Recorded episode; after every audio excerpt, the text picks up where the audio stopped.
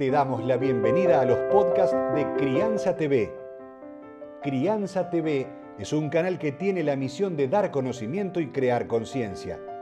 Un medio en el cual encontrarás a especialistas y profesionales que hablan de temas desde el embarazo, parto y lactancia, como de la crianza en todas sus etapas, así como también de educación, tecnología, estética, alimentación, medio ambiente y valores te invitamos a conocer nuestra web www.crianza.tv. Seguimos en todas las redes y canal de YouTube. Somos Crianza TV. Hablar de límites es una palabra muy extensa y de acuerdo a la especialidad del profesional que habla en Crianza TV, descubrimos un poquito más sobre este tema. En particular ahora María Paula Cabana, que es eh, psicóloga, nos va a hablar y nos va a dar una mirada diferente en cuanto a los límites. Es más, nos va a hacer reconocer a nosotros adultos cuándo es necesario o cuándo debía haberle puesto un límite y cuándo elegí yo no ponerle ese límite. Así que le escuchamos aquí en Crianza TV.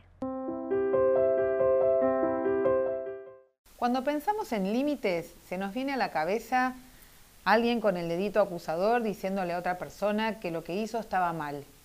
Pero a la hora de tener un hijo, límites es algo a lo que estamos expuestos todo el día para preservar su integridad, para que no se lastimen y a veces porque no tenemos paciencia para acompañar lo que nuestro hijo está pidiendo en ese momento. Esa es la gran mayoría de las eh, situaciones con las que nos encontramos eh, a la hora de pensar en límites. Es no tengo muchas ganas ahora, no tengo mucho tiempo ahora, porque lo que nuestro hijo está pidiendo hacer no es peligroso, sino que en este momento no es conveniente que lo haga solo y yo no estoy disponible.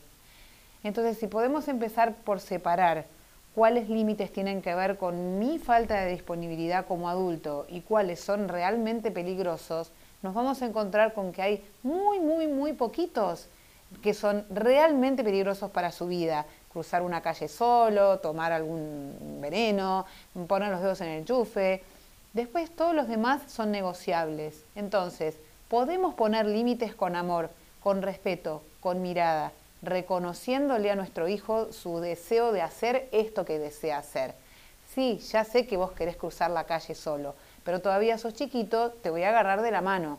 O podemos ir a algún lugar a donde no haya peligro y entonces lo podemos dejar cruzar la calle explicándole ahora porque yo te estoy mirando, porque no vienen autos y encontrar siempre ese punto en el cual podamos acceder, aunque sea a una parte de lo que nos está pidiendo y validar su necesidad.